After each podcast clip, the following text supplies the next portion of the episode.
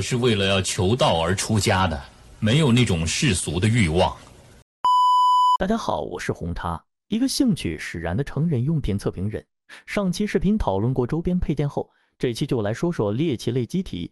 这类产品大家常能见到，但由于受众不多，不要说是测评，机体本身的信息都非常的匮乏。对于感兴趣的玩家来说，尝试在好奇和担心踩雷之间徘徊。那么，这类机体到底如何？是针对小众人群的诚意作品？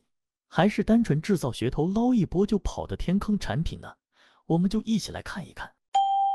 说到猎奇类机体，其中猎奇含量最低、大众了解度最高的，也就是各种 XP 相关的机体，比如口胶杯和钢胶杯。先从口胶杯说起，应该说口胶这 EXP 严格来说甚至算不得猎奇系，因此其实绝大部分厂商或多或少都会做一些口胶机体。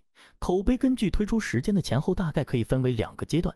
第一阶段最知名的就是魔眼的真实之口系列，这一阶段的口碑基本都是主打牙齿的剐蹭感，通过这种方式模拟不甚娴熟的口交，但只从体验来说，其实是不太好的。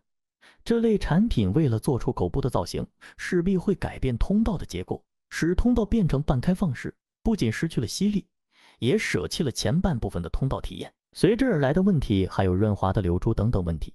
甚至是作为卖点的牙齿剐蹭感也受到了许多玩家的诟病，会有许多玩家拔掉牙后再使用。同时，作为猎奇机体本身的造型也有很大的体验占比。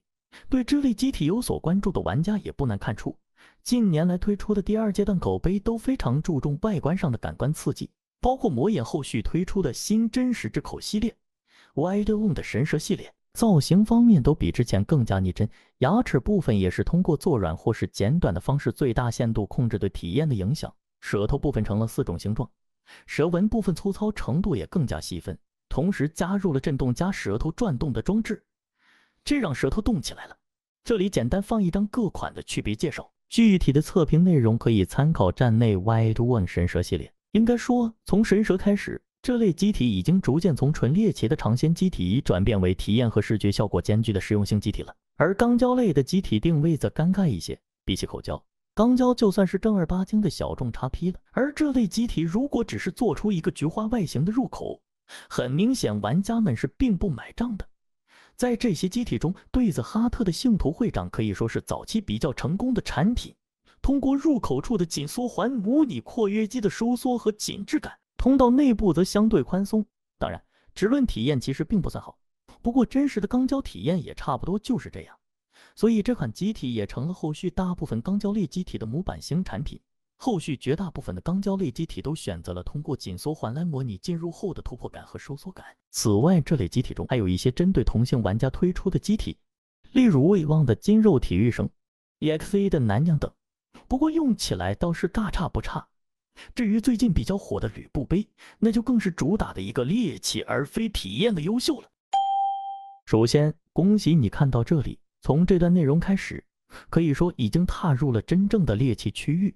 这里要说的人形机体，不是大家熟知的半身机体或是实体娃娃，而是造型类似手办、大小不等的类人形机体。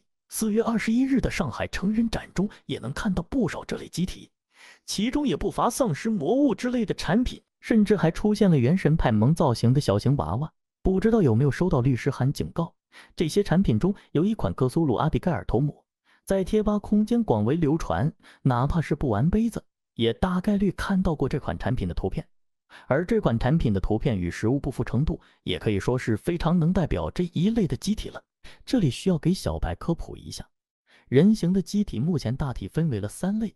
第一类是充气娃娃，这一类大多使用 PVC 材质，方便使用维护，但仿真程度很低，体验感较差。第二类是实体娃娃，这也是目前市面上普遍在销售的产品。这类产品材质大多使用的是 TP，机体内部使用可活动的金属结构，在外层包上 TP 软胶，可以达到你真肌肤的效果，但因为使用了金属加 TP 的材料，因此产品动辄就是二十到五十千克的重量。再加上 TPE 材质出油、污渍难清洗的问题，维护难度可想而知。第三类就是我们现在谈到的手办型机体，这类机体算是实体娃娃的升级版本，妆容和外形对比第二类更加精致，大多使用的仍是 TPE 材料。尽管名义上是更加精致的人形机体，但受限于材料、工艺水平和成本限制等种种原因，很难达到理想的精细程度。我们通道的第二类实体娃娃，目前的问题就是许多玩家在到手后抱怨做工的不够精致，遑论几百块钱的手办型机体了。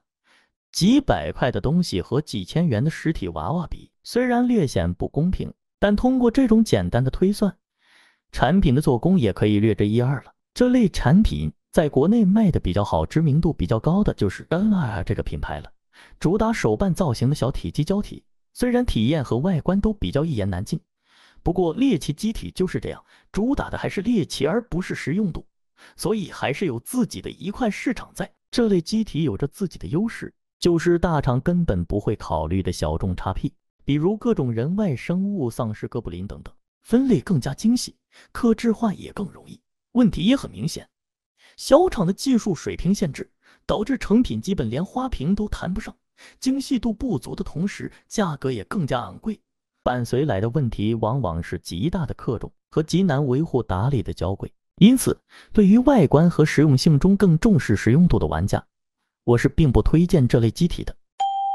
最后的一个部分也要说到猎奇含量最高的机体了，这类机体的猎奇程度。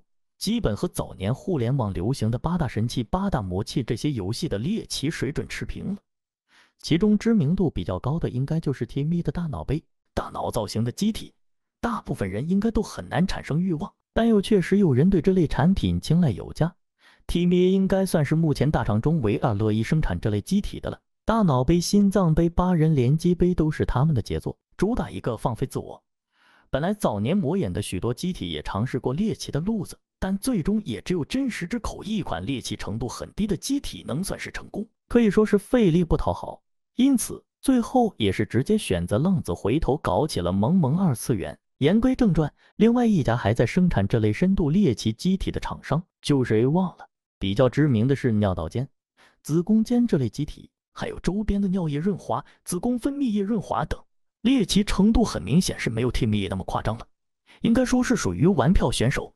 但好歹算个正儿八经的厂商，产品的质量和体验都说得过去，价格也更低一些，比较适合想要尝鲜的玩家。最后就说到周边的这些气味类产品，也是只有 A ONE 和 T N A 在做，比较知名的就是各种女子笑声、内裤、袜子、腋下等等味道的香水，听起来就非常的咸湿，而且虽然说起来是香水，实际上的味道就比较一言难尽了。为了达到强大的嗅觉冲击力，可以说是无所不用其极。这些产品对于一般通过玩家来说，基本就没有什么吸引力了。会选择这些产品的玩家，也基本都是追求猎奇，并不在乎体验如何。因此，对绝大部分普通玩家来说，看个新鲜也就差不多了。真的追求好用，还是老老实实选择大众型机体比较实在。为什么将猎奇机体和周边产品总结到一起来谈呢？主要还是因为它们都有一个共通点。使用度不高，周边产品如果肯掏钱，还能得到不错的使用体验。但猎奇类机体由于过小的受众，就很难达到大众型机体的体验水准了。噱头有余而实用不足，大部分的玩家对于这些产品的态度都只是好奇，而并不是真的有这方面需求。因此，尤其是对手头不太宽裕的玩家来说，选购中冷静下来思考自己需要什么是很重要的。那么这期节目就到这里。下期节目中，我们一起谈谈漫玩类的机体如何选购，什么样的漫玩是好漫玩？